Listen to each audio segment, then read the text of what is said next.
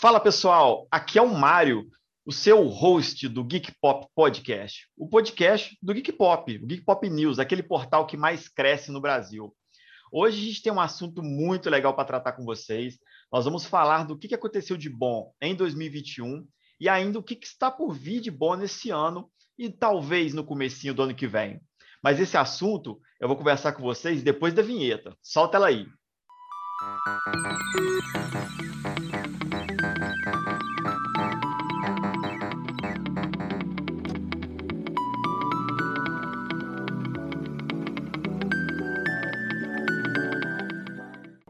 Pois então, eu tava com saudade de ouvir essa vinheta, eu tava com saudade de gravar. E hoje, óbvio, tenho uma companhia dos meus amigos aqui nesse podcast maravilhoso, né? Vou começar chamando ela, a, a nossa querida Lara, aqui de Belo Horizonte. Tudo bem, Lara? Ei, tudo bem, sim. Como vocês estão? Ah, eu tava com saudade de gravar, viu? Pra ser bem sincero. Também tava.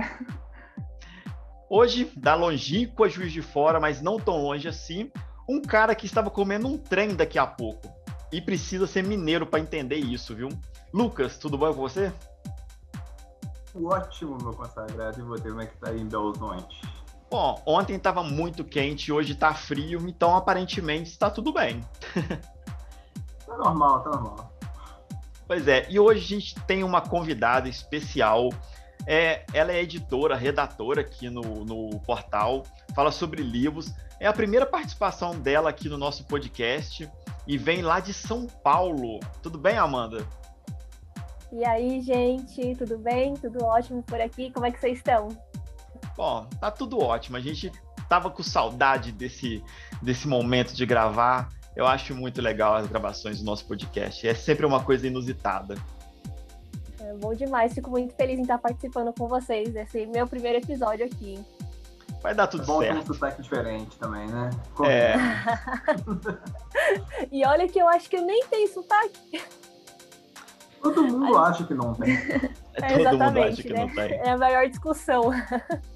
A última participante que a gente maior. tinha de São Paulo morava do lado, do lado do aeroporto. Então, assim, é, a gente tinha a presença de aviões em todo o podcast. Você deve morar longe do aeroporto aí, então a gente não vai ter esse problema com aviões, não.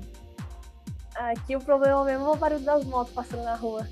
Ah, tudo bem. É como eu disse para vocês antes da gravação, onde eu moro, tem dias que é um vilarejo abandonado, tem dias que é o Rio de Janeiro em época de carnaval, mas segue o baile. Inclusive, quem estiver ouvindo a gente aí no Spotify, no Deezer, no Google Podcast, não estranhe se aparecer uma criança gritando no fundo, um cachorro gritando ou alguém gritando pega, beleza? Não se preocupe, é tudo normal. Segue o baile.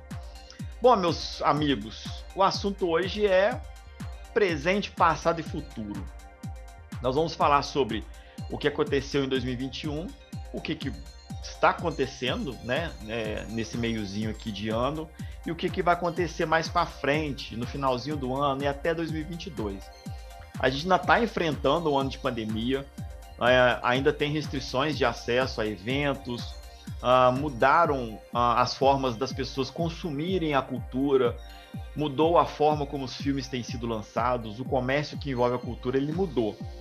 Mas claro, é bem importante frisar que tudo isso é para manter a gente seguro, para que lá na frente tudo volte ao normal, né? Mas nem tudo é ruim. Tem várias coisas que aconteceram de bacana nesse ano.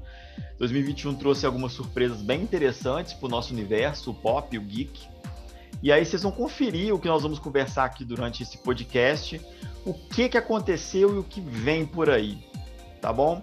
Uh, eu acho que 2021 é um daqueles anos em que é difícil separar ele de 2020.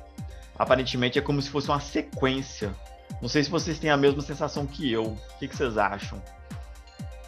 Ah, eu acho que realmente é de 2019 foi para 2021 e nada mudou. Às vezes eu até, até esqueço, vou colocar as datas, às vezes até. E olha que a gente tá em setembro, né? Eu ainda coloco 2020. Faço isso também. Verdade. não sinto que o ano mudou. O Réveillon foi todo estranho, o Natal foi todo estranho, não teve carnaval. E eu acho que o problema todo tá no carnaval, minha opinião. Como o ano só começa no carnaval e esse ano não teve, Tipo, não começou o ano, não tem ano. A gente tá num limbo, gente. Nós estamos num paradoxo temporal. Exatamente. Mas- No episódio do Arif da Marvel, né? É, exatamente. As coisas estão tendo que. Tiveram muitas mudanças. Muitas mudanças. E muitas coisas foram reinventadas, né? Não sei se vocês têm a mesma sensação que eu, de que muita coisa mudou e as coisas migraram de um lugar para o outro. O cinema mesmo, é, a gente está acostumado com as salas de cinema lotadas, cheirinho de pipoca, ar-condicionado quebrado, gente sentado na escada. E agora a gente tem um serviço do streaming que está captando esses lançamentos dos filmes. Tivemos esse ano aí, né, o caso da Viúva Negra, gerou uma repercussão até interessante, né, da, da Scarlett Johansson por causa disso, com o contrato que ela tinha. E as coisas aparentemente estão mudando. Teve também Cruella, também foi pro streaming, não foi? Foi, foi sim. Foi da Disney. Pois é. É. O Scarlett Johansson ainda é um pouquinho mais escabroso, né? Porque no segundo contrato dela ela receberia por bilheteria. Só que o Viúva Negra foi pro, pro streaming, como é que você vai mensurar essa bilheteria, né? Sim, Aí ela sim. sentindo prejuízo e acabou processando a Disney. né? A gente tem que dar um pouquinho de razão também. É, o caso é que o, com esse processo aí de abrir uma brecha, né? A gente sabe como é que vai funcionar, né? Essa modalidade híbrida de lançamento. Pode ser que seja no cinema, pode ser que seja no serviço de streaming, né? Que vai gerar um custo adicional ou não. Mas a gente não sabe como vai ser para o elenco, né? Como que eles vão receber isso. Tem um percentual em cima do, da bilheteria, que era do cinema, foi para o streaming.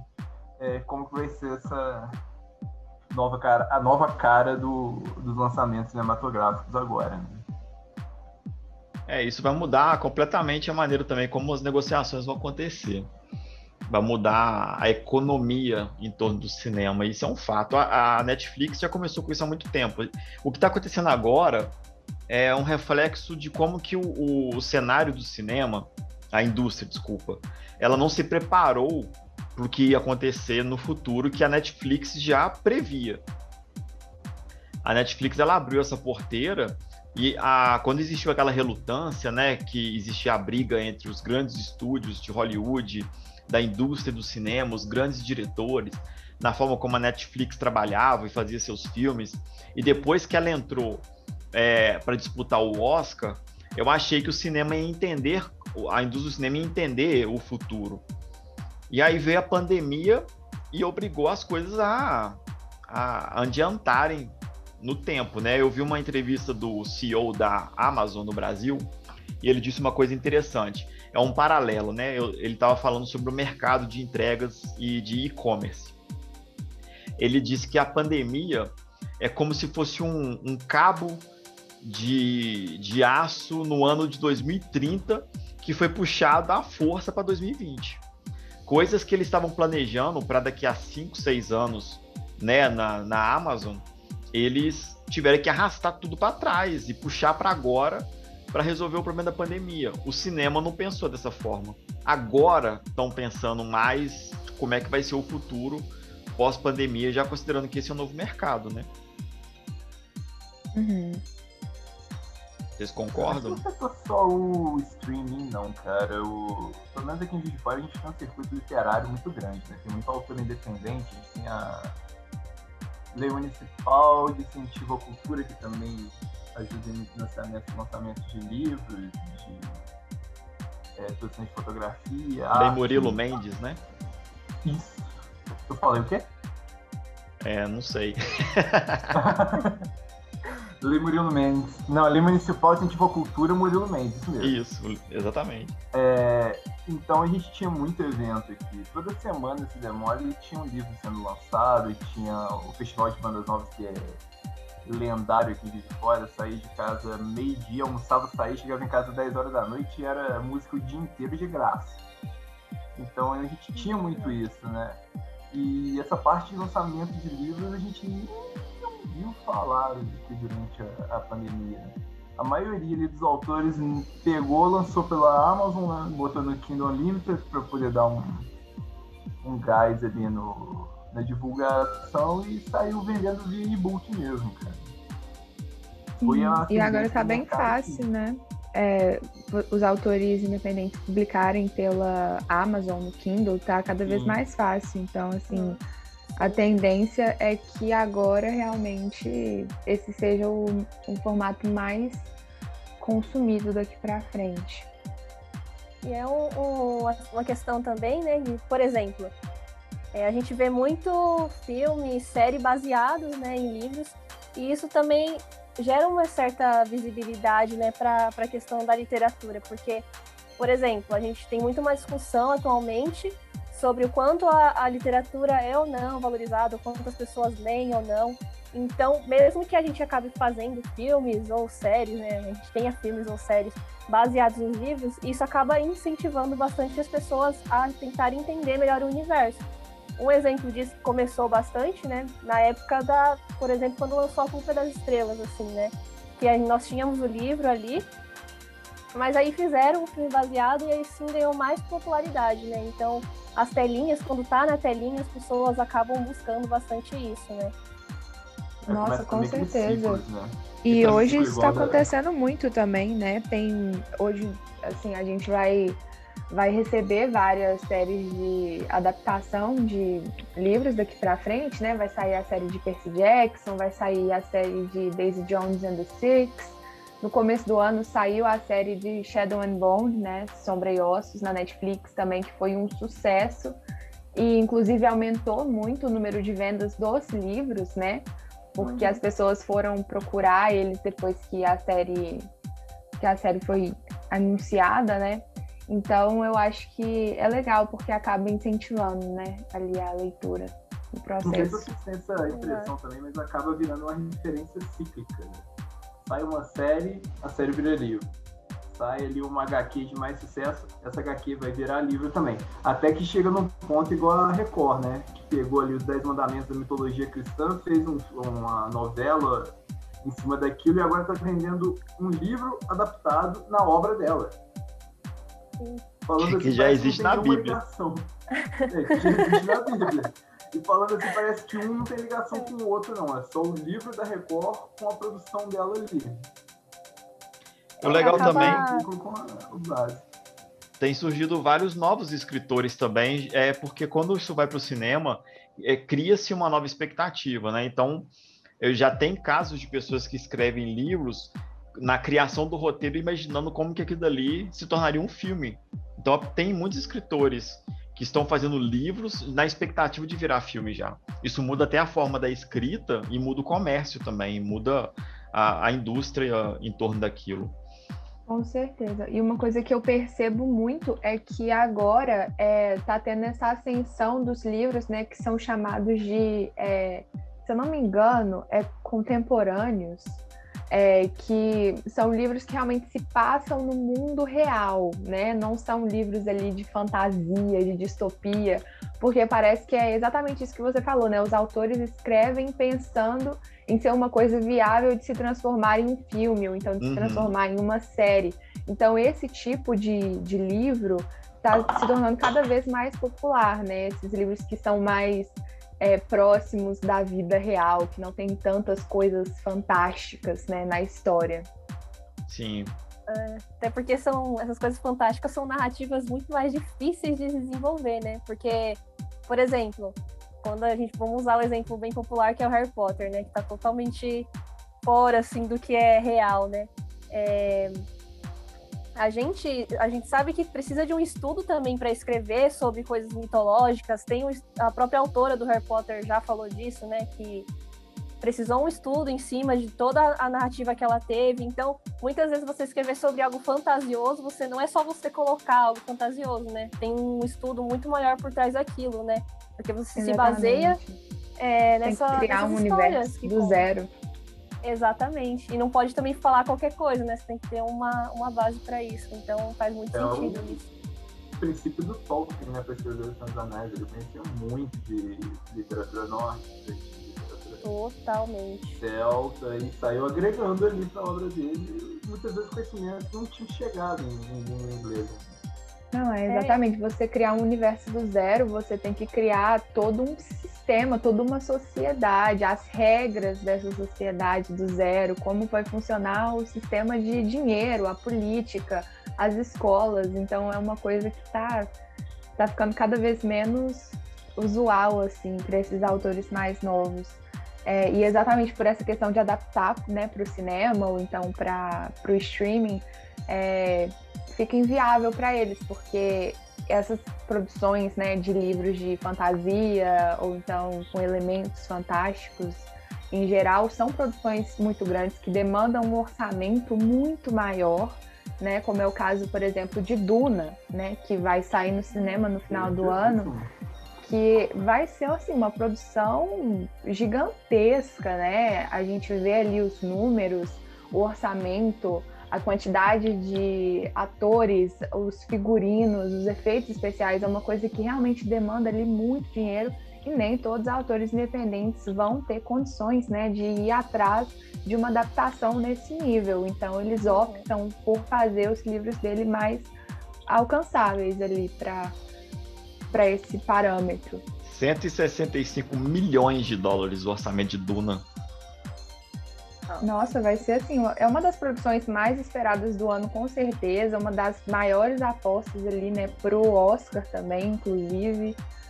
É, é, vai ser uma, um filmaço. E é um livro de 84, né?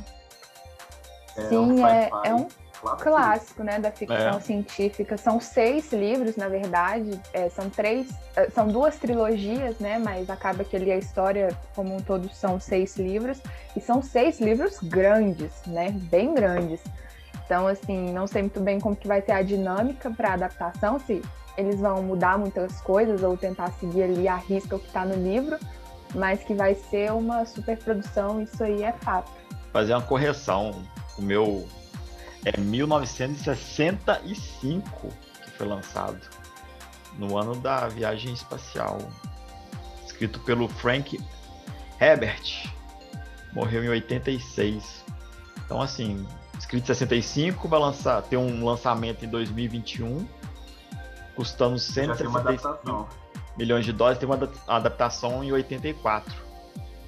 E com grandes nomes também, né? Porque é. o elenco vai ser também super estrelado. Exatamente. Na época também já tinha um elenco bacana e agora tem um elenco que tá em altíssima, né? Ele sai quando? Vocês sabem? Vai sair em outubro ou novembro, deixa eu confirmar aqui no Brasil. É isso mesmo, em outubro. É, pela um elenco... Warner Bros. O elenco, ó, gigantesco. Milionário. O Duna está sendo lançado aqui no Brasil, né? O livro pela editora Aleph. A Aleph é uma especialista né, em sci-fi. E tudo dela ali é muito caprichado. De exploração, de design, é tudo muito perfeitinho. Ela é a Darkseid, para mim, é um gênero que pede muito, muito cuidado na tradução também, né? Então é legal que seja uma editora que tenha esse cuidado. Dos filmes que estão para sair ainda em 2021, é, são todos projetos bem ambiciosos. Poucos ali são menos ambiciosos. A maioria ali é, é coisa que está vindo é, embalado, talvez, pela recuperação da economia mundial, porque a gente vai ter é, Homem-Aranha 3, que é um burburinho gigantesco, a gente vai ter Animais Fantásticos 3, é outro burburinho gigantesco. Doutor Estranho 2 talvez não seja tão grande assim, porque mas acho que vai dar um burburinho também. Doutor Batman. Estranho 2, eu acho que depois do lançamento de Homem-Aranha 3, que a gente vai ter ali uma é. ideia de para que caminho ele vai, né? Então, é. com certeza, depois do lançamento. Ele depende vai... do sucesso de Homem-Aranha, eu acho. Sim, mas eu acho que se ele seguir a linha de raciocínio da, da HQ que eu estou imaginando que ele vai seguir, ele vai ter um impacto muito grande no, MCU daqui para frente. Eu tenho para mim que vai ser um dos melhores filmes dessa nova fase da Marvel, porque, assim, só o nome, né, Multiverso da Loucura já indica que vai ter é. relação com isso, né? Vai ter a participação da Feiticeira Escarlate e com tudo isso que aconteceu nas séries, né? Que é outro ponto. Esse ano a Marvel lançou várias séries, né, no Disney Plus é, eu acho que tem um, potencial muito grande assim para essa nova fase. Sim. Do outro Não só lado... o filme como o personagem também, né? O personagem do Doutor Estranho, agora Sim. que, né, infelizmente não temos mais o Homem de Ferro, eu acho que ele vai pegar ali esse papel de liderança, assim. Eu acho que não vai não, porque... Posso dar uma tentativa de spoiler aqui, sem ser crucificado? Vai lá. Pode, ué. Ele vai morrer. Eita! Ele não vai poder colher os frutos disso, porque ele vai morrer. Ó, pessoal que tá ouvindo a gente aí no, no podcast aí, cobra a gente no final do ano. Esse Olha, spoiler. Eu não sei se previsões, a... previsões. Eu não sei se a Marvel vai ter as caras de fazer isso, não, hein? Já Cobrem matou a gente. Um... Eu acho. Já matou um ali no. tem pouco tempo. Ah, não sei, né? Vamos Nossa. ver, vamos ver. Esse é o, o, o Lucas, esse podcast é para fechar, para fechar a nossa segunda temporada se o Doutor Estranho morrer, esse é o último episódio da temporada. A morte do Doutor Estranho. Uma previsão por Lucas. É. Nossa, e tá registrado mesmo, hein? Mas do outro lado. Do outro lado, a gente tem Batman, né? Que tá vindo pela DC, que também é uma coisa que a gente não sabe muito bem o que esperar. Olha. Ninguém morre no filme da DC, né? Eu a Marvel mata acho... todo mundo. eu acho que muita gente vai queimar a língua com esse filme do Batman, viu? Porque eu tô vendo muita gente falando. Também acho que vai ser a mesma coisa do Heath Ledger. Exatamente, é. era isso que eu ia falar. Eu acho que tem muita gente julgando por conta da escalação do Robert Pattinson para o papel, é, levando em consideração, né, obviamente, que ele é mais conhecido pelo filme dele, pelo papel dele em Crepúsculo, né? Mas assim, isso tem muitos anos e ele participou de muitos filmes bons, é, independentes e agora, né, voltando para o mainstream, né, ele fez O Diabo de Cada Dia na Netflix e Tenet também, que são dois filmaços. Uhum. É, então, assim, eu acho que ele vai, assim, ir muito bem no papel e muita gente vai acabar queimando a língua com, com essa escalação esse Batman ele vai caminhar por um, na minha opinião, acho que ele vai caminhar por um, por um lugar que ainda não a gente não viu. Vai ser um filme mais sombrio do que os outros, né? Eu tava pesquisando sobre para poder fazer uma matéria é, semana passada, né? E pelo que eu vi, né, já rolaram algumas sessões teste, então ele não é a versão final, mas ele é meio que um rascunho do que vai ser o filme. Uhum. E as pessoas que assistiram estão falando que vai ser ali uma versão mais sombria, que vai ser uma violência um pouco mais gráfica, né? Que vai abordar alguns assuntos mais sérios. É, e ele vai falar do Batman no começo, né? Da trajetória dele de combate ao crime. Então vai ser ali mais ou menos no segundo ano que ele tá vestindo esse traje. Não vai ser uma coisa mais mais para frente. Então a gente vai ter essa construção de personagem desde o início. Eu achei isso muito legal. É a, tra é a transição entre Bruce Wayne e Batman. Exatamente. Tem umas ele ainda não vai ser que... o Batman já conhecido, ele vai ser um Batman é. no começo da carreira. Não né? é o Batman da Liga da Justiça, é o Batman Sim. saindo da, da fase Bruce Wayne.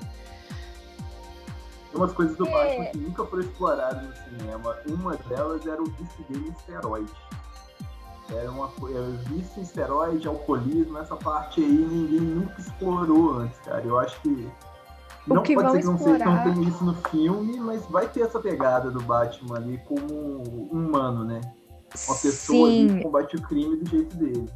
O diretor, né, em uma entrevista falou assim que ele vai explorar o lado mais detetive do Batman, que é um lado que não foi muito explorado nos outros filmes, né, é, dele, mas que é bastante presente ali nas HQs, porque ele não é só um herói, né, ele também faz ali a parte da investigação, né, então ele falou que ele vai trazer essa pegada mais de detetive, né, pro, pro filme do Batman também. Eu tô bem empolgada. Já tem uma série para sair derivada desse filme aí, que é uma série do, sobre o pinguim, né? Do pinguim, sim. Oswald Cobblepot. Mas vai sair pela CW? Ainda não. Vai ser pela DC, se eu não me engano. E aí eu acho que é Warner Bros, né? Porque o, teve o, o Gotham, né? A série derivada é. de Batman da CW, que teve seus altos e baixos ali, focou muito mais na vida do Gordon do que do Bruce. Era um Bruce criança ainda. Mas, assim, guardadas as proporções, obviamente não é uma série que agradou todo mundo, introduziu muito bem algumas coisas. é, esse lado detetive do, do, do, Bruce, por exemplo, é uma coisa que na infância dele na série ele explorava mais essa questão de, de é, investigar, ir atrás e tal. E a introdução também de, dos vilões, que é uma coisa que eu acho que podia muito bem ir para o cinema em algum momento. Os vilões do Batman são incríveis. E a gente sempre vê muito superficialmente. Nos filmes antigos até que era bem explorado, né? Mas os novos filmes, para mim, ficou devendo bastante. Você sabe por que, que do Batman tem esse queijo de detetive? Hum. É, o do Gordon? quadrinhos. Não, não, o Batman, o personagem. Por que, ah, que ele tem tanta característica de, de detetive? Antes de existir quadrinhos, existiam as pulp fictions. Uhum. Que ali no meados da década de 20, 30, elas começaram a ser produzidas para poder encarar a crise financeira que os Estados Unidos estavam passando. Então era papel de baixíssima qualidade e muita informação por página para poder baratear o custo dela. Nessas Pulp Fictions, quem que estava ali presente? Era o Sombra, era o Conan, era, deixa eu ver quem mais, Grandel, eram personagens que já tinham essa pegada no ar, né? essa pegada de detetive. Só que quando Batman chegou, já em meados de 39, existia um quadrinho, né? existia ali o papel impresso todo, desenhado, com as capas já, um personagem por revista e tal. E quando o Batman chegou, ele trouxe toda aquela essência ali da Pulp Fiction, né? Não foi aquela mudança brusca, foi um negócio bem gradual. Só que quando o Batman chegou, ele não agradou. Precisou dar muito murro em ponto de faca para poder desvincular dessa estereótipo de Pulp Fiction e trazer esse novo modelo, essa nova estética de arte que são os quadrinhos. E demorou, ainda bem que colou. É...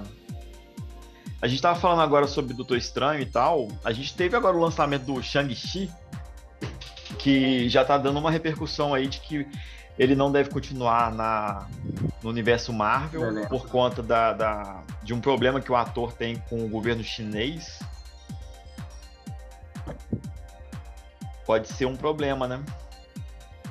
É, eu acho que a Marvel não estava contando com isso, né? Definitivamente, porque pelas, assim, não vou dar spoiler, né, do que foram as cenas pós-crédito, mas pelas cenas pós-crédito já dá ali alguns indícios de que ele se juntaria aos Vingadores, né?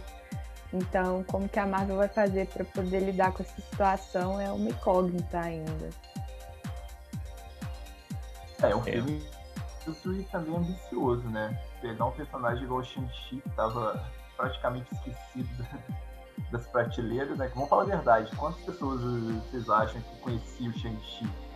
Nossa! E, tirando a, a, galera que consome HQ mesmo, quase ninguém, né? Quase ninguém. É, é. assim, é, eu acho que a Marvel realmente estava buscando ali essa assim, né, correr atrás dessa necessidade de ter realmente um herói asiático, né? Porque não temos ainda. Nós temos personagens asiáticos, mas um herói, protagonista, né, de um filme ali da Marvel nos cinemas asiático não tivemos ainda, até Shang-Chi. Então eu acho que eles correram um pouco atrás disso, né? Não estavam contando com esses problemas, né, com essas polêmicas, mas foi um projeto ambicioso e no geral eu achei o filme bem feito, assim. Achei o roteiro bem, bem legal. Acho que se precisar, a Marvel troca de ator, mas não perde a, a chance de explorar mais isso. Não duvido. Eu acho que o Shang-Chi tinha que ir pros defensores, se eles ainda existissem, cara. Tem bem o perfil do Punho de Ferro ali pra poder estar no time. Temos a irmã dele também, né, que apareceu ali. É. Não sei, vamos ver o que, que a Marvel vai fazer para contornar essa situação. Essa semana Se vai fazer agora... alguma coisa para contornar essa situação, né? Às vezes eles só ignoram e continuam com o. Não, eles dependem, não tem como ignorar. Eles dependem muito do mercado, mercado chinês. É. Acho que é, todo mundo depende muito do mercado chinês. É perder forma. muita grana com, com um filme que não pode ser explorado e lançado lá. É. Tanto é que, assim, existem produções quando são gravadas na China que fazem concessões dentro do roteiro para agradar o governo chinês e deixar que o filme seja lançado lá. Um exemplo é o filme do Karate Kid com o filho do Will Smith. É... Com Jaden Smith. Com Jaden Smith, isso. É, eles tiveram que mostrar algumas facetas do, do lado é, urbano de, da China, aquelas partes que tem os velhinhos no parque brincando e fazendo exercício e que mostra uma metrópole e tudo mais, isso é concessão para agradar o governo chinês e o filme conseguir fazer sucesso lá. Se você não consegue agradar o governo chinês, você não lança. Simples assim. Se você não lança na China, ah, é. às vezes o retorno não vem. Né? Um terço da bilheteria do mundo você já perdeu. É, então assim, depende. Por exemplo, vamos pegar Dune, esse, o, o Dune, o Duna que vai ser lançado, 165 milhões de dólares investido. Imagina você perder essa, metade dessa grana, um terço dessa grana toda lá na China. Né? Mas enfim, é. essa semana agora a gente tem Venom sendo lançado. Venom 2, na verdade. Já tem algumas especulações. Se vai ter a X-Venom. o melhor vilão do Homem-Aranha. É, tava vendo aí sobre se eles vão introduzir novamente a X-Venom nesse filme ou não. É um burburinho aí por causa do, de um cartaz que foi lançado semana retrasada. É, a gente tem 007 que vai ser lançado essa semana também. E esse já foi adiado mil vezes. Acho que foi um dos filmes mais adiados, foi 007. De todos que a gente Sim. falou, foi o que foi mais adiado. É, é o que eu tenho a gente deve ter umas 10 matérias no site sobre adiamentos do 007, toda hora. E agora teve uma, um, um, uma mudança, ia ser em novembro, puxaram para agora, para outubro. Uhum. Vai ser a despedida, né, do ator Daniel do Craig, papel, não é, é, isso? Vai ser. Sim. Eu acho que ele fez cinco filmes. Cara, sim. Eu, particularmente, entre todos os James Bonds, é óbvio que o, o Sir Sean Connery, para mim, é o, é o, é o melhor de né? todos, é o eterno, mas eu gosto muito do Pierce Brosnan. Pierce Brosnan, eu gosto jogo do 007 foi baseado nele. Né? Foi baseado nele. O Daniel Craig ele colocou uma outra faceta no James Bond e eu acho que isso ajudou um pouco a, a série voltar a ficar em foco no cinema, que ela estava meio perdida, né? Uhum se adaptou, né, a, aos tempos de hoje, né? Isso. Foi se adaptando. Isso. E tá certo, não, isso não é bem uma crítica, na verdade, não, não de né? maneira Tem alguma. fazer isso mesmo. Na verdade, eu acho que ele trouxe novas facetas para os James Bond que tava precisando. É um livro muito antigo, então a mentalidade né, da, da, da escrita do, do, do, James Bond, ela é, ela é bem antiga, então você tem que modernizar mesmo, não tem por que não fazer isso. Uhum. É, temos Team Wolf, que a Lara fez a matéria ontem. É. também. Olha, isso vai ter um hype absurdo, né, nas redes sociais, tá repercutindo muito, muito mesmo. A série acabou em 2017, se eu não me engano, né, e os fãs estavam enchendo o saco dos produtores há anos para poder fazer alguma coisa, um reboot, um spin-off qualquer coisa, né? E aí ontem, do nada, anunciaram. Vai ser continuação, não é? Vai, vai seguir a linha então, do tempo. É, vai ali se passar alguns anos depois, né, dos acontecimentos da última temporada, uhum. mas pelo ao que tudo indica, né, vai contar ali com o retorno de boa parte do elenco da série original. Uhum. É, com o protagonista, inclusive, né, com o Tyler Posey. Uhum. É, então, assim, eu acho que assim, eles não, eles não fariam alguma coisa se não fosse bem feita, né? Porque os fãs com certeza vão estar tá cobrando e vão cair em cima. Então, boas e, e é, é dinheiro fácil, gente. É dinheiro fácil. Um filme como Teen Wolf é dinheiro fácil. A gente é uma marca estabilizada, né? Claro. Não, é um, não tá criando uma nova franquia. Não, isso, isso aí é, é quando o cara não tem risco o cara sabe que todo mundo que adorou a série é uma série aclamada, ele sabe que as pessoas vão assistir. Se elas vão gostar ou não, é outros 500. A gente não tá uhum. discutindo se o filme vai ser bom. É, vão assistir, vão. Mas Isso aí, inclusive, vão. é uma coisa que aconteceu muito esse ano, que é essa pegada de revival, reboot, spin-off, né? De Exato. séries é, que já acabaram há um tempo, né? Então a gente tem aí revival de iCarly, que uhum. saiu na Paramount Plus. O revival de. Revival não, o reboot, né? De Gossip Girl, que saiu no HBO Max. Uhum. É, esse, esse, Friends Reunion, que não foi bem ali, né? Uma série nova, mas né, trouxe ali de volta os atores. Vamos ter um, um maluco no pedaço. Teve o reunion é... também do. Father agora. Sim, Teve sim. O, o reunion também do Fresh Prince of Bel Air. Que Isso, o Will Smith conseguiu colocar ali... todo mundo é, dos, das antigas para conversar. Inclusive, ele até fez as pazes com a tia Vivian, que deu uma treta sim. sinistra na época. Ela foi demitida, sim. trocaram de atriz do nada e de uma, de uma temporada para outra era outra tia Vivian.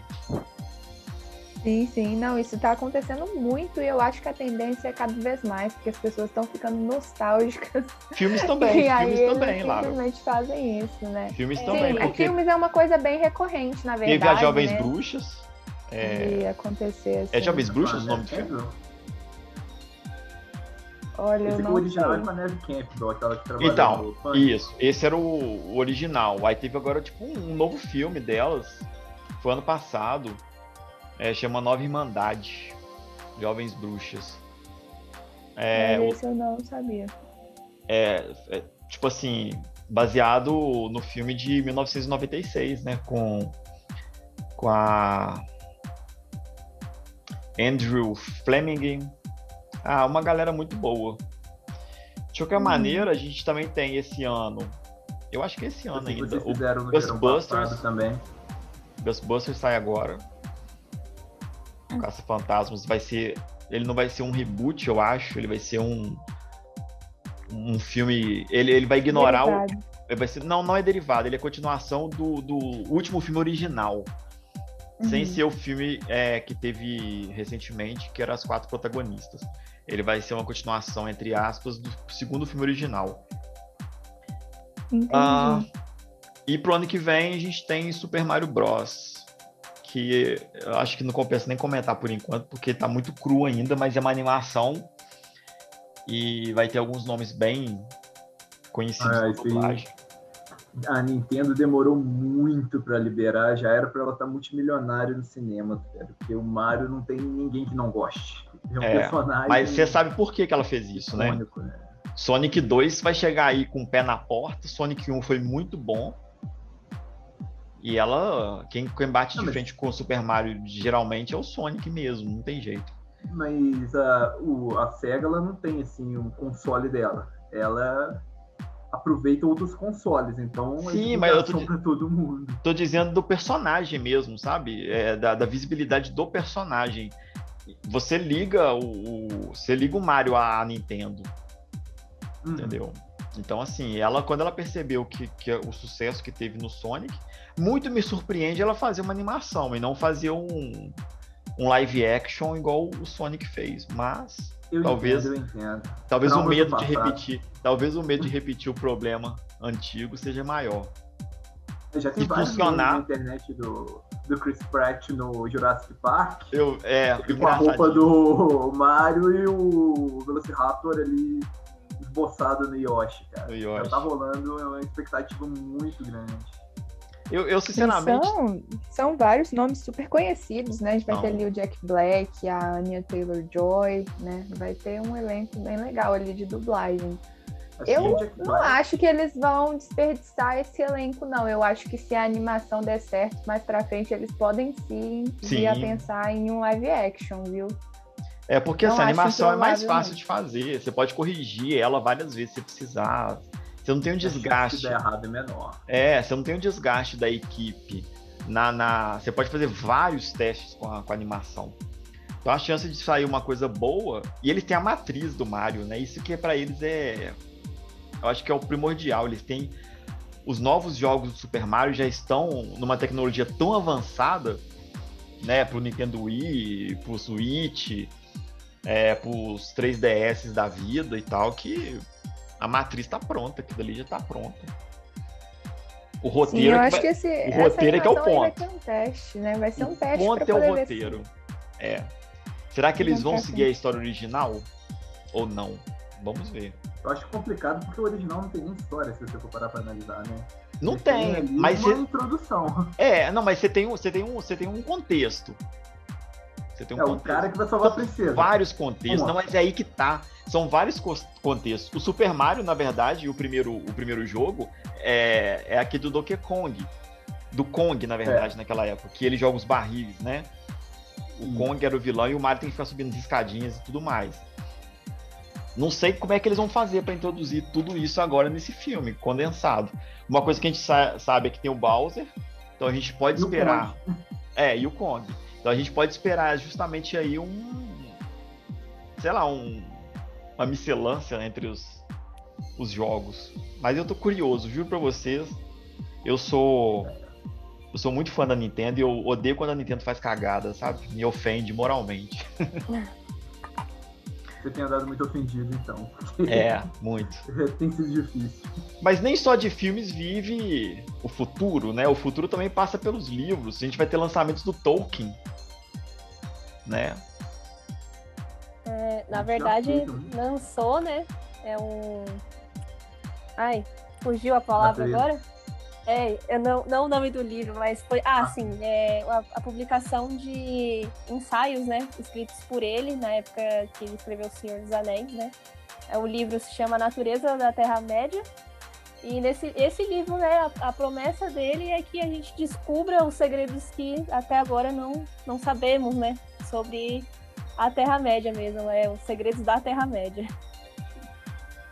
Eu amo a Terra-média, gente. Sou apaixonado com ela. E vem animação também aí, baseado no. De uma história que é contada por alto no terceiro filme. Já tem matéria no site também sobre isso. No Retorno do Rei? Sim.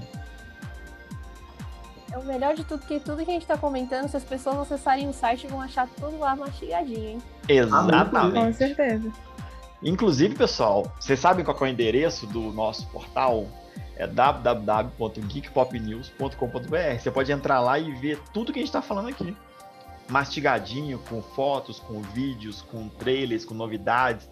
Aproveitem e sigam a gente também no Instagram, que agora é Portal Geek Pop News. É, no Twitter é Geek Pop News e no Facebook Geek Pop News Oficial.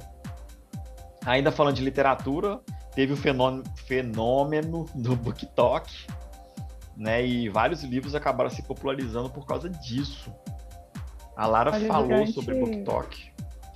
Sim, tá bem alta, né? Durante a, a pandemia, as pessoas, né, aderiram aí ainda mais o TikTok, né? Essa, esse aplicativo aí de vídeos curtinhos e aí, né, como toda rede social, vão se criando clubinhos, né, grupinhos e cantos aí é, para as pessoas que têm interesses parecidos. E aí, a partir disso, né, foi criado o BookTok, que é na verdade uma hashtag, né, no TikTok que junta ali vários criadores de conteúdo é, que falam sobre livros, né? Então, nessa brincadeira eles postam aí eles reagindo a algum capítulo famoso de um livro, ou então recomendando um livro muito bom que eles leram, é, falando sobre futuras adaptações de livros para séries e, e para filmes. E acabou que isso ficou gigante, né? Hoje a hashtag tem bilhões de, de posts né, ali de baixo. E assim, popularizou vários livros e é, escritores a partir disso, né? E aí a gente consegue ver que isso refletiu no mercado é, editorial como um todo, né, durante a, a pandemia.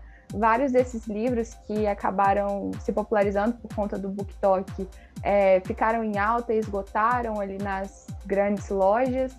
É, e as pessoas começaram a se interessar mais por leitura também, como consequência, né? Porque acaba que vendo esses videozinhos, que muitas vezes são ali cômicos e divertidos, elas acabam percebendo que ler não é uma coisa tão chata como elas imaginavam antes, né? E isso é muito legal, isso é um reflexo muito legal do, do BookTok. Não, é dar mais visibilidade ali. mesmo.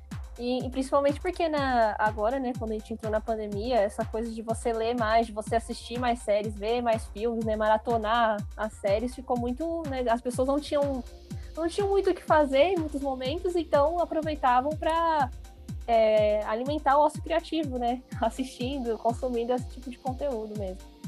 Com é certeza. Também para divulgação, né? Os autores menores ali conseguem atingir uma comunidade de leitora muito mais rápido, mais fácil e muito mais barato. os autores e as editoras não demoraram nada para poder perceber o potencial ali do TikTok nessa, hum. nessa área. As editoras e os autores já criaram contas né, e perfis lá no, no aplicativo para poder falar sobre os livros, para poder divulgar ali os lançamentos. É, nas livrarias, tanto nas, nos sites das, das livrarias online quanto nos lugares né, presenciais, a gente tem sessões do BookTok com os livros que estão mais em alta no momento para as pessoas não terem que ficar ali procurando por título, elas só entram ali na seção e já conseguem achar tudo que elas viram na internet. E assim, empreendedores, né? Porque eles foram muito espertos, isso é muito útil. Total. E também, né, pegando essa linha de, de lançamento, eu até comentei um pouco mais cedo sobre o John Green, ele também lançou um livro, né, recentemente, que não faz nem um mês que saiu o livro dele, que ele fala, ele fez, né? Não é um livro normal, né? Não é o normal dele no sentido de ele realmente, ele sempre faz histórias, né? E tudo mais. E esse livro ele trouxe uma outra proposta, né? Ele trouxe é, é, sensações, pensamentos, né? Durante, boa parte durante o período da pandemia também. É, também pode ser considerado como poesia e tal. Então ele trouxe uma outra proposta nesse lançamento desse novo livro dele. Já está vendo? Já, já tá à venda já. Acho que faz mais ou menos um mês que ele, oh, que ele foi lançado e já tá, tá disponível aí já. Gente, vou inverter um pouquinho o papel agora. Vamos falar do que, que legal a gente consumiu nesse período de desgramento de 2021. Mesmo que não é. seja novidade, seja lançamento, acho que vale a pena a gente compartilhar, né, cara?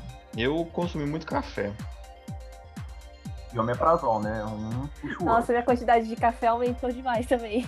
Nossa, fala não. Eu consumi café e ansiolítico da faculdade EAD, né? Porque no caso não tô tendo tempo para mais nada. Mas eu contar uma piada para vocês de mestrado, então, gente.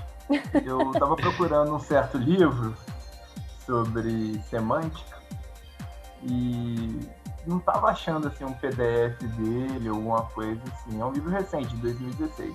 Eu cheguei a entrar em contato com a autora para ver se ela não liberava os dois capítulos que eu precisava, mas ela falou que ainda tem contrato e tal, não, não podia liberar. Tá, tá, né? Tudo bem. Aí eu olhei na Amazon, o e-book dele tava, sei lá, menos de 50 reais. Falei, ah, vou comprar. Só que eu comprei no boleto, né? Em vez de comprar no cartão de crédito, que é mais rápido, esse mole eu comprei no boleto o raio do livro levou três dias úteis para poder aprovar o pagamento. Normalmente isso não acontece, é bem rápido mesmo no boleto e tal. Uhum. Aí no meio desses três dias, eu estava conversando com uma colega minha que fez graduação comigo, ela falou, ah, você já tentou a biblioteca virtual da universidade?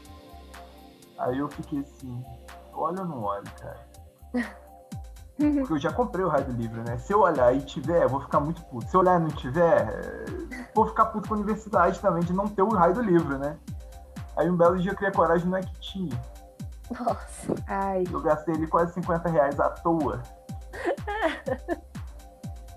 É. Ai, bem-vindo. Isso. Eu já me surpreendi muito com a biblioteca da UFJF. Preocupante. Já encontrei a coisas lá também. A é do Senai. Rindo de desespero. A do Senai tem umas coisas que até duvido. Mas, assim, de consumir esse ano, cara, eu consumi só filme mesmo. Por conta do trabalho mesmo que a gente faz aqui no portal de, de escrever as críticas, eu consumi, tipo, Sim. talvez muito mais filmes do que eu costumo consumir em um ano pré-pandemia, que eu consumia antes num, num universo sem pandemia eu já nem lembro mais como é que era. Mas, sei lá, em 2020 eu devo ter assistido, sinceramente, uma média de um filme a cada dois dias. Ou mais. Consumi muito é, filme. Nossa, saco. Fiquei, eu, eu fiquei muito tempo. Séries. Pode falar, Amanda. Ah, eu fiquei muito tempo sem assistir filme assim, né? E aí eu tô voltando agora por conta do portal, né? Então, às vezes por alguma coisa que acabam postando mesmo dentro do portal, e é legal isso porque a gente trabalha, mas a gente também troca experiência, né? Sim. Então, é, muita indicação às vezes que eu vejo pelo portal, eu gosto de ir atrás, porque era algo eu tenho muito mais afinidade mesmo com a questão da literatura, né? Só que aí quando eu comecei a ser, quando eu entrei pro portal para ser redatora, assim, eu passei a assistir um pouco mais. E, e é isso, isso é muito bom, assim, muito legal, porque são o universo da literatura e dos filmes são diferentes, mas ao mesmo tempo são iguais, né? Então, é, um complementa o outro agora, assim, então. Eu tenho consumido algumas séries ultimamente aí que tanto para o portal quanto também porque estão em alta, né? Ontem eu terminei a terceira temporada de Sex Education, assisti as séries da, da Marvel, né, que foram lançadas esse ano. É, assisti Young Royals também, que é uma série sueca que tem na Netflix, que ficou bastante em alta aí nesses últimos meses, inclusive foi confirmada para uma segunda temporada e tem matéria no portal sobre isso. É, mas, assim, tô consumindo aí bastante série e tô achando bem legal, na verdade, as, as temáticas das séries que foram lançadas esse ano, assim. Eu achei bem interessante o que eles estão fazendo com, com o streaming agora. Então, assim, ansiosa para os próximos lançamentos e para as próximas temporadas dessas séries que estão começando a ser produzidas. Por incrível que pareça, eu quase não assisti filme assim dá pra contar nos dedos, assim, que eu assisti, e a maioria foi pro portal, mas teve um que me chamou a atenção pra caramba. Eu fiz uma propaganda dele de graça, cara. Eu acho que a diretora deve ter ficado rica às minhas custas. Chama A Nuvem Rosa. O nome assim, dá aquela chamada assim, pra você sentar, assistir o filme. Mas ele foi escrito em 2017, fala de isolamento. Foi meio que uma premonição. Esse eu recomendo aí, quem puder assistir, assista um filme nacional, e você passa no sul do país. Não tem um elenco conhecido.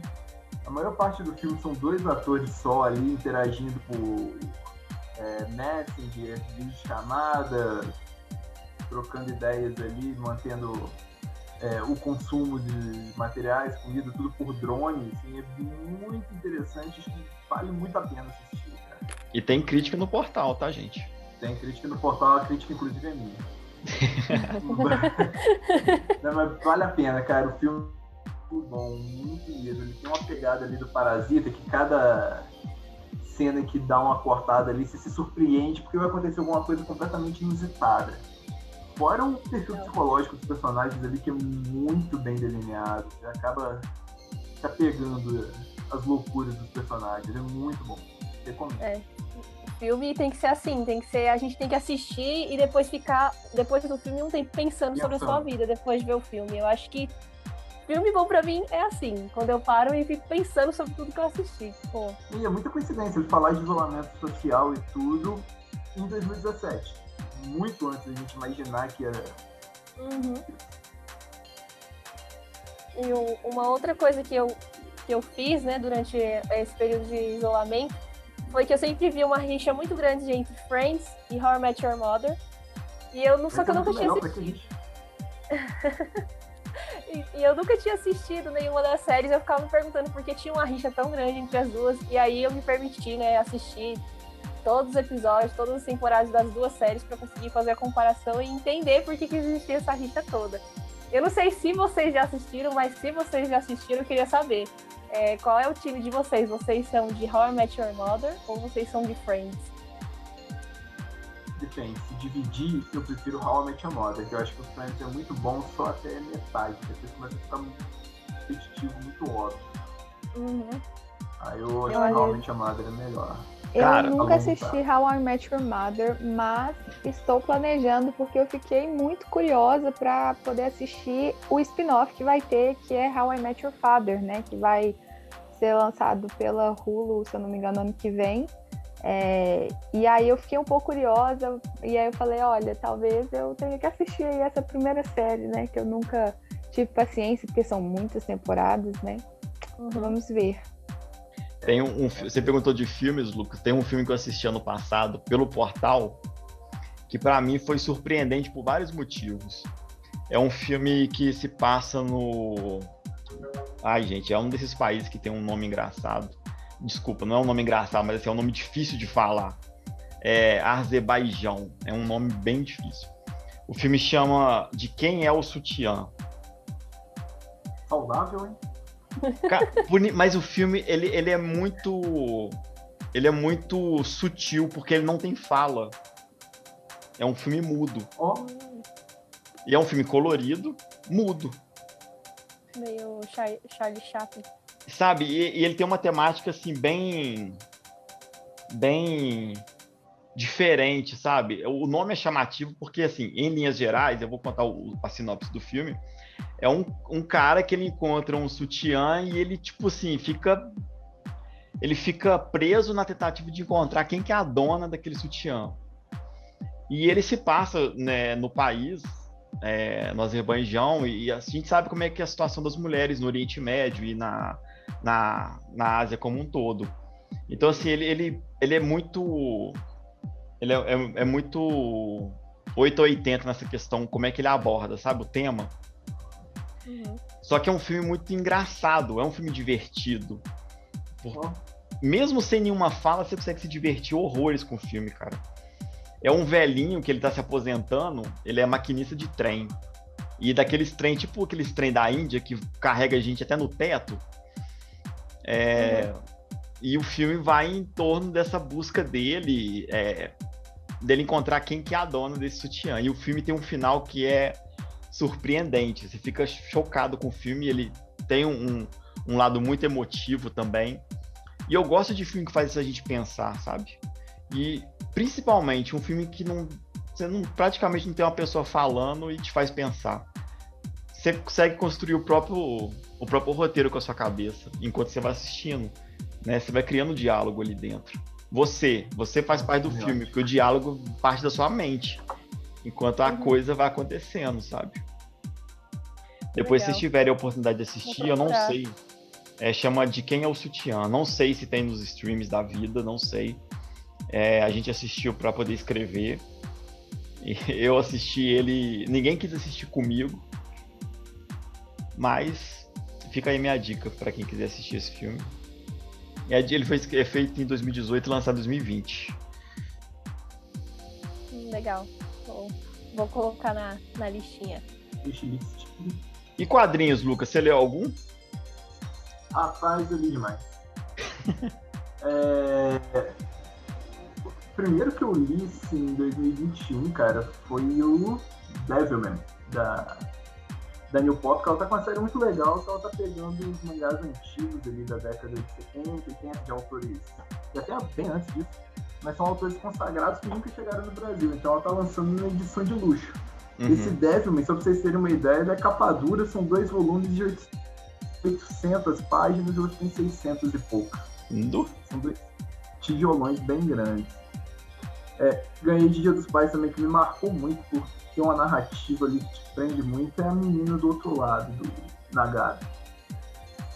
Esse ele tem uma pegada meio terror, meio infantil, assim, uma edição maravilhosa, também facilita muito a ler o manuseio ali do, do mangá e tal, muito bom, é da Dark Side Books. Esse acho que já tem quatro volumes, eu li o primeiro, um dia eu compro os outros, mas eu gostei pra caramba dele. E o que, que você tá achando? que, que você tá achando do retorno de Inuyasha? Pela JBC? Era a primeira temporada, assim, do, do mangá. Ele, quando eu era criança, ele tava sendo lançado. E era barato. Né? Era R$2,90 cada edição. Vinha, sei lá, 50 páginas. Ele era muito miudinho. Até tem o primeiro, primeiro volume mas a expectativa é grande, cara, porque é um mangá de sucesso de uma autora muito consagrada que tá com outra obra chegando pela Panini, que é o Mao, né? Uhum. Isso eu ainda não tenho muita informação, mas a hype tá grande também. Vai ser um relançamento, né? O Inuyasha é, ele foi, foi 2002, um dos primeiros mangás ali da, da JBC. É, ele foi publicado no Japão em 96 e a JBC em 2002. Ele é excelente, só que ele é muito grande, né? E o relançamento é um volume maior. Acho que eles lançaram três edições do, do japonês e um volume nacional. Porque bem encareceu o produto, claro. Né? É. Uma coisa que eu fiz que eu gostei muito, cara, eu tô recomendando tudo pra todo mundo, é sebo virtual.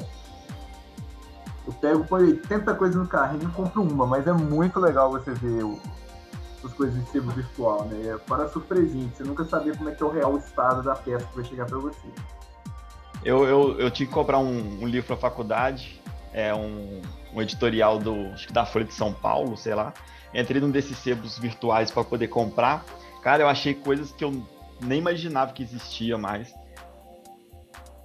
Lugar muito lindo esse sebo virtual. Eu gosto de sebo, na verdade. Aqui em Belo Horizonte tem alguns. Aí em Juiz de Fora, eu era apaixonado de ir na banca do Vasco. Passava galeria, horas né? na galeria do Vasco. Passava horas ali na galeria também tem umas coisas bem. cinco lojas assim. Cara, todos os meus mangás eu comprei na Galeria do Vasco. Todos. Eu passava horas caçando. Eu, eu completei Love Rina na Galeria do Vasco. Eu completei é, Mahotsu Kaitai. Completei. É, na época. Eu gostava muito de mangá pequeno, assim, Evangelion, porque você comprar, acompanhar, por exemplo, mangás que tem muitos, você gasta muita grana, né? E eu acompanhei uns assim, cara. O Blade of Immortal é um que eu tenho a versão antiga, né? O meio tanto, né? São 30 e... na Hero também tá terminando agora, são 22. São todos grandes, né? Mas é, não dá pra fazer muita coleção ao mesmo tempo, assim, não. Eu, eu, assim, eu tenho uma, um pouco de aversão a fazer coleção das coisas, sabe? Eu, eu geralmente eu leio tudo que eu tenho e eu dou. Então, assim, livros que, que eu compro, eu geralmente leio umas duas vezes e dou de presente para alguém. Sempre fiz isso. Então, eu compro às vezes um livro, leio, dou um tempo assim para meu cérebro esquecer, leio de novo e aí eu dou de alguém, dou para alguém de presente. Eu quase não tenho nada. Mangás eu dei todos os meus. E livros eu faço isso. Eu compro, leio umas duas vezes e dou para alguém de presente. E eu, eu tenho poucos pegar. livros que são de, de estimação. Eu tenho um que é de estimação, que esse aí é muito de estimação, que é um livro do Gunis. É uma edição que o Steven Spielberg lançou, capa dura, com mapa do, do, do tesouro. Esse aí é de estimação é. mesmo. E um Pequeno Príncipe, edição limitada, dourada, que também é o meu xodó. Uma edição... O Pequeno Príncipe é um clássico para as pessoas terem em casa, né? É. É, todo mundo devia ler. Eu tenho dois. Exato. Eu tenho dois. Eu tenho um pocket tão pequenininho. Ele é muito pequenininho. Eu guardei é. ele porque eu achei ele tão fofo. Ele é muito pequenininho. É um pocket mesmo. Cabe num bolsinho assim, sabe? que legal. Eu achei ele tão fofo que eu mantive. E eu tenho essa, essa edição especial do Pequeno eu Príncipe. do Nietzsche, sim. Qual? Do Nietzsche? Do Nietzsche. Quer ver? Acho que eu Zaratustra. Eu, eu sou apaixonado com pocketbook. Eu acho eles muito fofos. São pequenininhos. Mas assim, em linhas gerais, eu tenho poucos livros que eu guardo, sabe? E eu tenho também uma. Eu tenho uma edição original do Planeta dos Macacos, também que é de estimação. Oh meu Deus, que pequenininho! Que, cara. Esse aqui que é da minha esposa chama Guia Bardo para Xingamentos e Afrontas do Shakespeare. Para vocês que estão escutando a gente aqui no podcast, o Lucas está mostrando para a gente umas versões pequenininhas de livros, menores que um celular, com certeza. São bem fofos. Que lindinho. Pra a gente... filha pega pra brincar de boneca. pra gente ir finalizando, que infelizmente nossos podcasts não duram para sempre, poderiam durar. Eu poderia passar horas conversando com vocês. Eu tava com muita saudade disso. É... Hoje está tendo Tudum da Netflix e já tem algumas algumas informações para o futuro, né? A gente teve agora um teaser de, de Stranger Things, a quarta temporada, um teaser de La Casa de Papel, a última temporada, parte 2. Mas o que, Lara, que teve? Tivemos a confirmação da renovação para a quarta temporada de Sex Education. Tivemos a divulgação das primeiras imagens oficiais de The Sandman, que vai ser uma série adaptada dos quadrinhos é, para Netflix. Muito bom. É, nós tivemos também aí uma cena inédita da segunda temporada de Bridgerton, é, uhum. que a Netflix postou, que é uma cena entre o Anthony Bridgerton e a Kate, que vão ser os dois protagonistas dessa segunda temporada. Uhum. Estamos é, tendo aí muitas novidades. Acompanhe o nosso Twitter, que lá está sendo postado tudo aí ao vivo, e depois vamos ter matérias no nosso site também. É isso aí, pessoal. Eu espero que vocês tenham gostado do nosso retorno ao podcast. Nós fechamos a primeira temporada com uns números bem interessantes, graças a vocês que escutam a gente. Muito obrigado pelo apoio, por terem acompanhado 12 episódios. E essa nova temporada vai ter muitas surpresas, vão ter entrevistas, vamos ter collab, é, vamos ter a participação de outros redatores aqui do portal participando com a gente. Acompanhe as nossas redes sociais para poder dar um feedback sobre o que, que vocês estão achando, o que, que falta, o que, que, que vocês querem assistir, o que, que vocês querem ver, o que, que vocês querem ler. A gente está fazendo um portal multiplataforma, multissetorial, com vários núcleos. Então, assim, é, é tudo isso para vocês. Vocês que é, dão energia e gás para a gente continuar nosso trabalho. Não é fácil, todos os dias um desafio novo, mas é com muito prazer que a gente faz isso. E o podcast é, tá nas principais plataformas. Se você está escutando esse podcast aqui pelo nosso site, você pode escutar no Spotify, no Deezer, no Google é, Podcast. Tem mais alguns outros também que você encontra lá nas nossas redes sociais, os links, tá bom? É... A gente está precisando de redator na área de literatura. Então, se você gosta de livro, se você lê bastante, se você não lê bastante, mas você gosta, você escreve bem. Escrever bem é fundamental, tá, pessoal? Se você tem curiosidade, se você faz jornalismo e quer fazer, ter uma experiência numa redação é, muito plural, muito diversa e que valoriza as pessoas, entre em contato com a gente. A Amanda, que é a nossa redatora de, de livros, está precisando de ajuda e será um prazer ter mais pessoas na equipe também beleza? Se você também quiser escrever Prometo sobre. Que sou legal. E a Amanda é muito gente boa. E ela é. Ela é. Tem futuro essa menina. É, vai, vai, vai ter futuro, vai ter futuro. Se vocês querem Todos falar nós. de filmes também, a gente precisa, viu? A gente tá com uma demanda de filmes aqui surreal que eu e a Lara não estamos dando conta de, de tudo que é lançado. Então, se você gosta de filme também e sabe escrever bem, manda mensagem pra gente. Meus amigos, muito obrigado. Lucas, um abraço para você. Um abraço e até a próxima. Lara, obrigado pela participação. Obrigada a vocês. Até o próximo episódio aí do podcast. Até o próximo episódio. Amanda, obrigado. O que você achou da sua primeira vez aqui com a gente? Ah, eu adorei. Nossa, já quero mais já. Já tá super convidada. Pessoal, é Obrigadão, é isso. Hein? A gente vai ficando por aqui. Eu vou deixar a vinheta final e vocês já sabem, né?